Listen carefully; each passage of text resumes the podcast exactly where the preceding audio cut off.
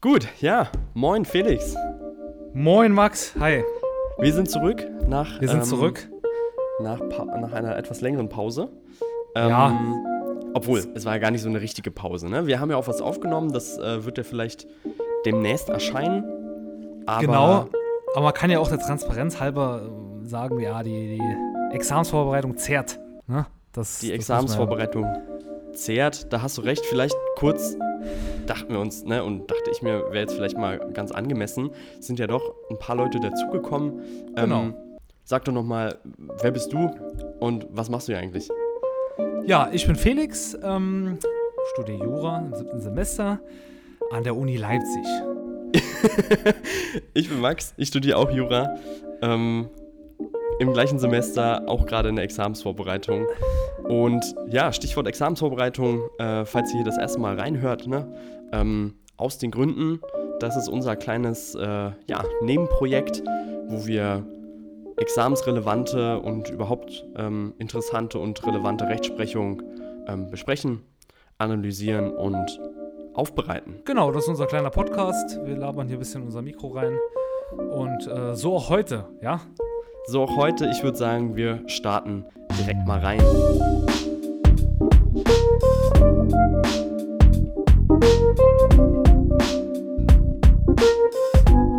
In unserem tollen Fall, heute sind wir wieder im Zivilrecht, ja, im Deliktsrecht, beziehungsweise eigentlich, ja, hat nicht, mit, nicht direkt was mit dem Deliktsrecht zu tun, ja, in der Schadenszurechnung.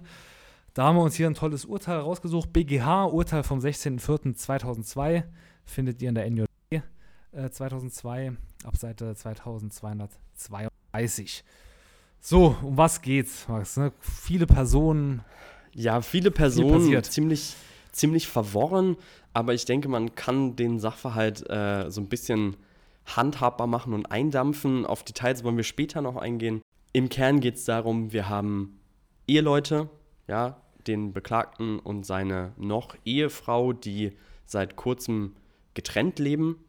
Ähm, die Freundin oder die, die Ehegattin hat aber ja eine neue ähm, Beziehung und der äh, Beklagte bzw. der Ehemann vermutet, dass äh, seine noch Ehegattin äh, sich in der Wohnung des neuen Partners aufhält und ja, geht jetzt hier Wut in Brand äh, zu dieser Wohnung abends um 23 Uhr und verlangt schimpfend Einlass, ähm, weil er mit seiner ja, noch Ehefrau reden will. Als man ihm dem Einlass nicht gewährt, tritt er erst die Wohnungstür und dann die Flurtür zum Wohnzimmer ein und ja, als Reaktion darauf springt der Kläger, der sich auch in der Wohnung befindet, aus dem Fenster aus einer Höhe von 8 bis 10 Metern und zieht sich hier die ein oder andere Verletzung zu.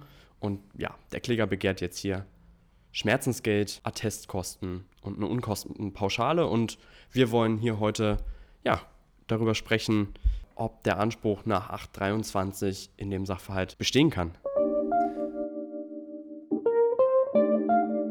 Ja, der Kollege, der hat ganz schön Glück gehabt hier, ne? muss man mal sagen. Der, ne? Ja, wir haben also. uns ja davor schon ausgetauscht. Also äh, konkret äh, geht es hier um eine Kompressionsfraktur des dritten Lendenwirbelkörpers und eine Trümmerfraktur der Speichenbasis. Keine Ahnung, was das konkret ist, keine Ahnung, was hier die Fallpauschale dafür im Krankenhaus wäre, aber ich sag mal so, das hätte bestimmt auch noch viel böser ausgehen können. Also aus ja, 8 bis 10 äh, Metern Höhe, das ist krass. Das Wer mal auf dem, auf dem Zehner stand oder gar gesprungen ist, der, der weiß, wie hoch das ist. Also, das ist. Ja, einiges. Naja, gut. Wir fragen uns, ob der ja, Anspruch nach 823 besteht. Der Fall trägt ja einen coolen Titel, Max. Ne? Das muss man mal sagen. Ja, also der coole Titel ist natürlich der haftungsrechtliche Zurechnungszusammenhang bei selbstschädigendem Verhalten des Verletzten. Oder was meinst du? Oder mit anderen Worten, der Ich bring dich um, du Saufall. Ne? Ach so, stimmt. Beschreibt ja in etwa das Gleiche. Genau. Wieso, weshalb, warum? Kommen wir später drauf zurück, ja? Yes. Genau, wir sind im 823.1, klassischer Aufbau, Rechtsgutverletzung, Handlung, Kausalität, Rechtswidrigkeit verschulden. Also da sind wir ja, schnell durch mit den ersten zwei Punkten. Wir haben ja, Schädigung an Körper und Gesundheit. Ja. Die deliktisch relevante Handlung ist hier das Eintreten der, der Wohnungstür, der Wohnzimmertür. Ja, wenn wir, kann man auch gern, denke ich, hier äh, gut zitieren, den, den Hausfriedensbruch.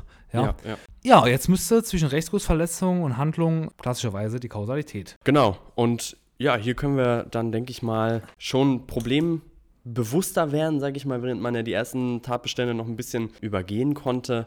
Genau, also die haftungsbegründende Kausalität, sprich zwischen die Kausalität zwischen der Rechtsgutsverletzung und der Handlung. Also auf erster Stufe einmal äh, nach der Äquivalenztheorie.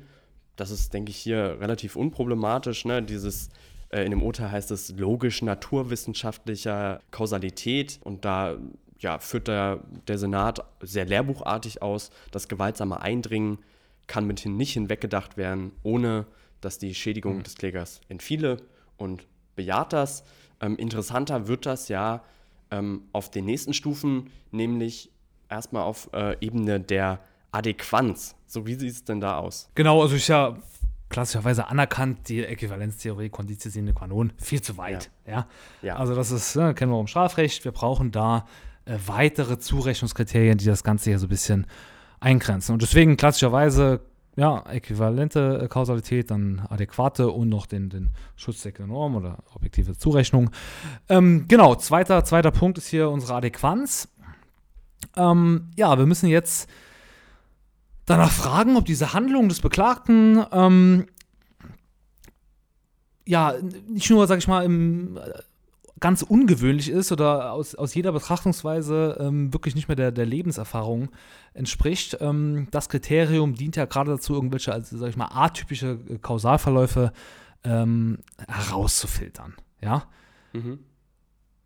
Ja, also mit anderen Worten, ne, ähm, kann die hier eingetretene Rechtsgutsverletzung ähm, ja, dem adäquat zugerechnet werden oder liegt das außerhalb ja, jeder Lebenserfahrung, dass äh, äh, die Rechtsgutsverletzung oder die Handlung zu der Rechtsgutsverletzung ähm, führt. Äh, ja, und was, was denkst du da hier in dem konkreten Fall? Also ähm, sozusagen der, der Ehegatte dringt ähm, in das Wohnzimmer ein, indem er eine Tür nach der anderen eintritt und ja, der verängstigte äh, Kläger in unserem Fall springt ja. aus dem Fenster. Ja, äh, kann man hier definitiv äh, diskutieren und so hat es auch die Vorinstanz äh, gesagt, okay, es ist nicht unwahrscheinlich, dass da jemand erstmal um Leib und Leben fürchtet, ganz klar, äh, wenn jemand in die Wohnung äh, eindringt. Aber dann ja einen derartigen Fluchtweg wählt ne, und im Dunkeln nachts aus acht bis zehn Metern äh, über dem Erdboden gelegenen Fenster ja, da rausspringt, das ist dann doch schon, ja, so hat es nicht wortwörtlich gesagt, aber so kann man es deuten, ein atypischer Kausalverlauf. Ja? Mhm, mh. Finde auch, lässt sich hören. Also, BGH-Meinung werden, wir gleich, äh, werden wir gleich sehen, lässt sich auch hören, aber das ist schon, ja, schon schwierig. Ja? Auf jeden Fall. Also, ich finde es, ich sag mal so, anders gesagt, nicht unbedingt super naheliegend, ja, hier das ohne weiteres zu bejahen. Also, ich denke, ähm, hier mal in den Raum zu stellen, dass es äh, nicht ja. kausal in dem Sinne ist, auf jeden Fall mehr als legitim. Aber ja. Der BGH sah das hier ja anders. Ja, also man muss sich fragen, was ist maßgeblich, ne? Und die Adäquanz ist da äh, regelmäßig zu bejahen, so sagt es der BGH hier, wenn das Verhalten des Schädigers eine gesteigerte Gefahrenlage geschaffen hat, die generell, ja, also im Allgemeinen geeignet ist, Schädigungen der eingetretenen Art herbeizuführen. Mhm. So, und war dieses Verhalten, das Eintreten, vielleicht noch ein paar andere Sachen, waren, war das geeignet? Ja, also, ne, der, der hat sozusagen ja einmal schon mal ähm, die Situation zugespitzt, indem er an der Haustür stand ähm, und Einlass haben wollte, ne, getobt hat, ähm, dann die ja, erste physische Barriere ähm, niedergerissen hat mit der Haustür und dann ja, sage ich mal, die unmittelbar zweite ähm, physische Barriere ähm, mit der Wohnzimmertür. Und wenn, wenn man jetzt sagt, ja, gewaltsames Verhalten, ne, das ist äh, im Allgemeinen schon mal geeignet, eine Person zu verängstigen ähm, und dann noch schreit, ja, ich bring dich um, du Sau, das steht übrigens wortwörtlich äh, so im Urteil, dann, ja, führt hier der Senat aus, äh, muss einerseits der Kläger ja damit rechnen, dass er angegriffen wird und damit ja, ist eine Gefahrenlage, ähm, die die Flucht des Nebenbuhlers ja, hier auf diese Art und Weise auch gewissermaßen ähm, ja, als typisches Risiko ausgestaltet. Der vermeintliche Nebenbuhler, ne? ja, der, der vermeintliche ja, Nebenbuhler, ja. stimmt, stimmt. Genau, da kommen wir äh, gleich noch drauf zurück. Genau, der war hier, der Beklagte, erkennbar gewaltbereit. Ähm, der ja, Kläger musste damit rechnen, dass er irgendwie ja, äh, Schädigungen erfährt, äh, also durch einen Angriff des Beklagten und wählt hier diesen Fluchtweg. Das ist ja nicht außerhalb jeder äh, Lebenserfahrung. Das Verhalten des Schädigers generell geeignet, äh, den, den konkreten Erfolgseintritt hier herbeizuführen. Deswegen wird auch die Adäquanz bejaht. Die adäquate Kausalität liegt demnach vor. Gut, ja, also nachdem wir jetzt ja, Äquivalenz und Adäquanz bejahen konnten, stellt sich sozusagen die Frage, reißen wir auch noch die letzte ähm, Schwelle hier haftungsrechtlicher Zurechnung und zwar den Schutzzweck der Norm. So, dass, äh, da, da gerät man ja gerne mal in der Klausur ähm, ins Schwimmen und übergeht das vielleicht auch mal. Aber hier wäre es jetzt gerade mal zu diskutieren, denn man kann ja erstmal konstatieren, der Kläger ist selbst gesprungen. Der Kläger, er wurde nicht aus dem Fenster geworfen oder ähnliches, er ist selbst gesprungen und hat sich gewissermaßen ähm, dadurch ja selbst verletzt. Also die Frage, können wir das dem Beklagten hier noch zurechnen? Genau, das letzte äh, Korrektiv hier in der Kette. Mhm. Und ja, kann das hier vielleicht so unter der, der Fallkategorie der frei verantwortlichen Selbstschädigung äh, zusammenfassen. Kennt man auch ähm, im Strafrecht.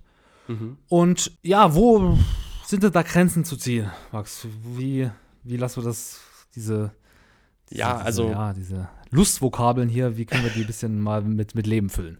Ja, also die Frage ist, ähm, wann ist die Sphäre gerissen, in der wir das noch dem Beklagten in Rechnung stellen können und wann ist die äh, Grenze gerissen, an der wir es eben dem Kläger in Rechnung stellen müssen. Und das wird hier also die Schwelle sein, an der das Verhalten des Geschädigten, also in unserem Fall des Springenden, sozusagen völlig ungewöhnlich und, und völlig unsachgemäß in der konkreten Gefahrenlage, in der konkreten Situation ist. So, die Frage ist jetzt also, ist die Reaktion unseres Springenden hier komplett außerhalb dessen, was äh, gemeinhin als Verhalten hier zu erwarten wäre. Genau, das müssen wir uns fragen. Und ja, der, der, hier ist eine interessante Kategorie, die man auch echt auf dem Schirm haben muss, die sogenannten Herausforderungsfälle. Ja? Hm. Ähm, es ist danach zu fragen, ob hier unser Beklagte zu diesem Sprung sich herausgefordert fühlen durfte. Ja? Mhm durch, durch das Verhalten des, des Beklagten. Ja, der BGH führt hier aus, dass das gerade der ähm, Schädiger durch sein, durch ein vorwerfbares Tun bei dem Geschädigten eine ja, im Ansatz billig, billigenswertende Motivation zu diesem Verhalten gesetzt hat. Ja? Mhm. Das ist diese Herausforderung. Er bedient sich hier der, der Kategorie, ähm, für die er das schon mehrmals entschieden hat, der sogenannten Fluchtfälle. Ja, klassisches Beispiel, dass, dass jemand von einer Festnahme von Polizeibeamten äh, flüchtet. Dieser nimmt die Verfolgung auf und läuft da auf eine Straße, wird dann von einem Auto erwischt, also der Polizeibeamte.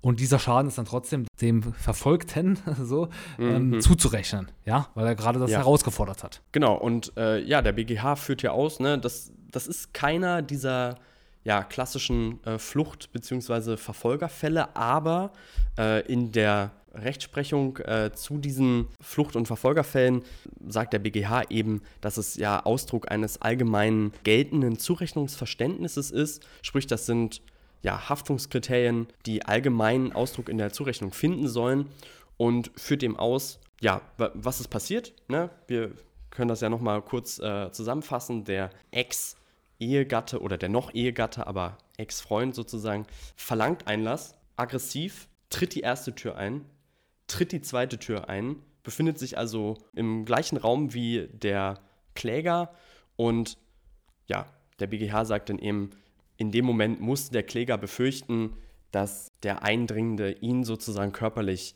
angreifen würde, dass er ja gewaltbereit ist und damit war so der BGH hier, so der entscheidende Senat, der Sprung aus dem Fenster zum Schutz seiner eigenen körperlichen Integrität verständlich und billigenswert.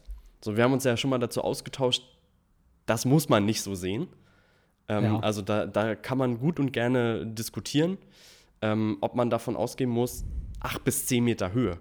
Ne, das ist jetzt hier nicht erster, erster Stock Hochparterre. So, das, mhm. Also wir hatten ja schon mal überlegt, das muss ja irgendwie der dritte, vierte Stock sein, aus dem hier jemand ja. mal hüpft. Nichtsdestotrotz, äh, ich sehe das schon auch als ja, annehmbare Begründung. Ne? Ich glaube, was in dem Moment ähm, noch so ein gewisses Sicherheitsgefühl vermittelt, sind eben die physischen Barrieren. Nicht? Also würde mich jemand mit dem aggressiven Niveau auf dem Hausflur konfrontieren, dann wäre man eher dazu geneigt, jetzt ein waghalsiges ähm, Fluchtmotiv zu ergreifen. Ähm, er hatte hier erst noch diese physischen Barrieren, aber indem die nach und nach fallen mit dem ja, lauten Vorgehen, mit diesem Brüllen, kommt hier der Senat und ich denke, das ist äh, gut vertretbar dazu, dass es ja ein, ein vertretbares Fluchtmotiv ist. Siehst du es auch ja, so? Ja, ähm, würde ich, würd ich mitgehen. Gerade auch, wenn wir hier äh, so, so einen Eifersuchtsfall haben, ne, da sind ja auch, ist ja auch die Gefühlslage doch nochmal äh, eine besondere. Voll. Also, aber ja, immer mal, äh, noch hinterfragen, ja, ist es unvernünftiges Verhalten? Ist es komplett unverhältnismäßig? Hm. Ähm, mir fällt es hier im, im, konkreten Fall, ich weiß nicht, gibt es, was wäre jetzt ein ob, das, ob man das an der Höhe festmachen kann, ähm, weiß ich nicht. Aber in Klausuren geht es ja dann regelmäßig irgendwie immer um, um auch ähm, pflichtgebundene Personen, ja, Polizisten, Feuerwehrleute, die dann natürlich eine Pflicht zum, zum Handeln auch haben und da sich dann irgendwie einer, einer, einer Dienstanweisung ähm, äh, ja, äh, widersetzen oder da dann ein brennendes Haus rennen, rennen oder sonst was, da sieht man dann, okay, hier ist es jetzt irgendwie riskant, unvernünftig. Ja, immer, immer zu diskutieren, immer am Sachverhalt eng argumentieren. Gut, gut. Also wir kommen zu dem Ergebnis, der Senat gleichermaßen äh, dass das Ganze dem Beklagten hier in Rechnung äh, zu stellen ist. Ja, die haftungsbegründende Kausalität liegt vor. Ich würde sagen, wir können hier auch gleich weitermachen. Das Ganze ist rechtswidrig, relativ unzweifelhaft. Aber war das auch schuldhaft? Also ähm, hat der Beklagte Verschulden im Sinne von Vorsatz oder Fahrlässigkeit hinsichtlich dieses Verhaltens? Vorsatz scheidet relativ klar aus, aber Fahrlässigkeit könnte man ja annehmen. Genau, ja, wie sieht es da aus? Genau, hier nochmal kurz, kurze Side Note, ne? also wir brauchen nicht den 276, Vorsatzfahrlässigkeit steht im äh, Tatbestand, das 823. Ähm, genau, ist einzig Fahrlässigkeit äh, denkbar. Ja, also das, das außer Acht lassen ähm, ja, im Verkehr erforderlichen Sorgfalt, beziehungsweise hier insbesondere die Vorhersehbarkeit, ja, des, dieses, dieses Schadens, dieses schädigenden Erfolges, war das ja vorhersehbar wird ja klassischerweise im, im Zivilrecht ein, ein, objektiver Maßstab zugrunde gelegt. Also, ne, was ist der, ja, der, der Verständige, der, Durchschnitts, der Durchschnittsmensch in der konkreten Person? Ähm, wie hat der das zu beurteilen? Und da kann man auch, ähm, also das Berufungsgericht hat hier immerhin dagegen argumentiert und sagt, dass, dass, dass ja, der Beklagte hätte gar nicht damit rechnen müssen, dass hier so eine äh, Schreckreaktion, so, so einen Sprung auszulösen er kannte den Kläger auch gar nicht, da kommen wir jetzt gleich mal drauf zurück. Ja. Ähm, er wusste nicht, wer, dass er auch in der Wohnung ist. Ja. Ähm, da, da, vielleicht kannst du dann nochmal die Personenkonstellation ein bisschen Licht ins Dunkel bringen, ähm, obwohl es eigentlich auch irrelevant ist, wie wir gleich sehen. Ja. ja, gut, mag irrelevant sein, aber es ist auch ein bisschen ähm, undurchsichtig. Aber es ist so, dass sich in der Wohnung am Ende nur ja, der Bruder des äh, neuen Freundes äh, aufhielt und der, der Freund eigentlich zum, ja, zu, für irgendwelche Besorgung gar nicht in der Wohnung war, der aber trotzdem sozusagen Angst haben musste, angegriffen zu werden, weil der noch Ehegatte gar nicht wusste, ähm, mhm. ja, wer sich da aufhält und wie der aussieht. Das, genau. das zur, zu der situativen, ähm, zu den situativen Gegebenheiten. Genau. So, aber was hat denn hier der BGH ähm, ja. angeführt? Also wie gesagt, gerade das, das, Berufungsgericht sagt, wie gesagt, er wusste nicht, dass der Kläger der, der in, der, in, der, in der Wohnung ist, er kennt den nicht. Ähm, darauf kommt es aber gar nicht an. So, es ist nicht erforderlich, dass gerade der konkrete Schaden vorhergesehen wird. Mhm. Ja, sondern entscheidend ist vielmehr, dass hier der Beklagte ähm, vorausgesehen hat, er könnte irgendwie, irgendwie mit seinem Verhalten irgendeine Person schädigen. Ja, also ja, ja das gerade durch dieses, äh, dieses aggressive äh, Verhalten, ja, musste er damit rechnen, dass hier, dass da, dass da Reaktionen ausgelöst werden. Ja. ja, so, und das führt sozusagen dazu, dass wir hier im Ergebnis das Verschulden bejahen. Ja. Aber auch hier die Begründung des Berufungsgerichts lässt sich hören, denke ich. Ja, man muss das auf jeden Fall ansprechen, aber es ist ja auch ein unbeachtlicher Error in Persona, das muss man ja. auch dazu sagen. Ne? Stimmt, ja. Ähm, ganz egal. Und Verschulden sehe ich ja schon gleichwohl, ne? Ist natürlich, ja, wenn wir da auch mal nochmal auf, auf das Schmerzensgeld und so blicken, das ist hier mhm. ganz schöne äh, Haftung. Aber ja, einfach keine äh, Türen eintreten und nicht andere Menschen mit dem Leben bedrohen oder äh, ja. Stimmt. Das, das hätte es hier ohnehin besser gemacht, ja. Ja, ja, gut. Hätte, hätte. Alright. Schneiden wir alles raus. Man um kennt's. Gottes Willen, da wird alles gecuttet. Ähm, wir bejahen das Verschulden, wir bejahen die Ersatzfähigkeit des Schadens. Ja, ähm, 249 Absatz 1 Absatz 2 Satz 1 in unserem Fall, beziehungsweise 253. Ja. Äh, der Senat hat ja ausgeführt, dass ein Mitverschulden ähm, nach 254 eine Rolle spielt, aber die Mitverursachung äh, durch den Kläger hier also nicht so erheblich zu werten ist, dass der Verschuldensbeitrag des Beklagten völlig zurücktreten würde. Ähm, das nicht, aber es ist zu berücksichtigen. Und ja, also es wurde ja zurückverwiesen, ne? das hat dann das, muss dann das, ja. das Berufungsgericht nochmal feststellen. Ähm, das ist ja auch in der Klausur immer so ein bisschen schwer mit diesen Quoten, da kann man, glaube ich, dann irgendwie alles, eigentlich alles vertreten. Mhm. Ähm, hier war dann hilfsweise, glaube ich, in, dem, in der Begründung irgendwie von zwei Dritteln auszugehen. Mhm. Ähm, ja, das ist, kann dann am Ende dahinstehen, aber ein Mitverschulden ist hier auf jeden Fall anzunehmen. Ja. Aber am Ende besteht der Anspruch. Genau. Ähm, aus 823. Ja. Schön. Ja, der Ich bring dich um, du Saufall, war das? Auf jeden Fall. Nee, wichtige, wichtige äh, Thematiken in der Kausalität, das muss man auch auf dem Schirm haben. Gerade diese Herausforderungssachen, äh, das kommt immer mal gut und gerne vor. Ja. Gut. Ja, nice. Träumchen. Dann bedanke ich mich bei dir, Felix. Danke, danke dir, Max. Rasiert wie immer. Ne? Ja, freut mich auf jeden Fall, dass hier äh, mittlerweile doch die ein oder andere Person ähm, neu dazugekommen ist. Ich hoffe, Felix ist jetzt nicht sein Mikro komplett. Ihr könnt froh sein, dass ihr das gerade nicht seht. Genau. Äh, folgt uns gerne bei Instagram aus den Gründen mit UE bei Spotify oder ja, dem Podcast-Channel eures Vertrauens. Felix dreht hier komplett am Rad, aber wir haben heute auch schon eine Probeklausur geschrieben. Da sind die geistigen Kapazitäten auch einfach nicht mehr da. Ja, also wirklich das. So, in diesem Sinne würde ich sagen, Felix, du bist entlassen. Ja, ich mach mal einen Punkt selber. Ja, entlass dich selber, mach mal einen Punkt dran, ne? Gut. Wir haben das war fertig. nicht lustig, aber ich habe trotzdem gelacht. Ne? das ist doch wichtig. Das ist doch das Wichtigste am Ende. Gut. Alright. Tschüssi. Na dann. Ciao, ciao.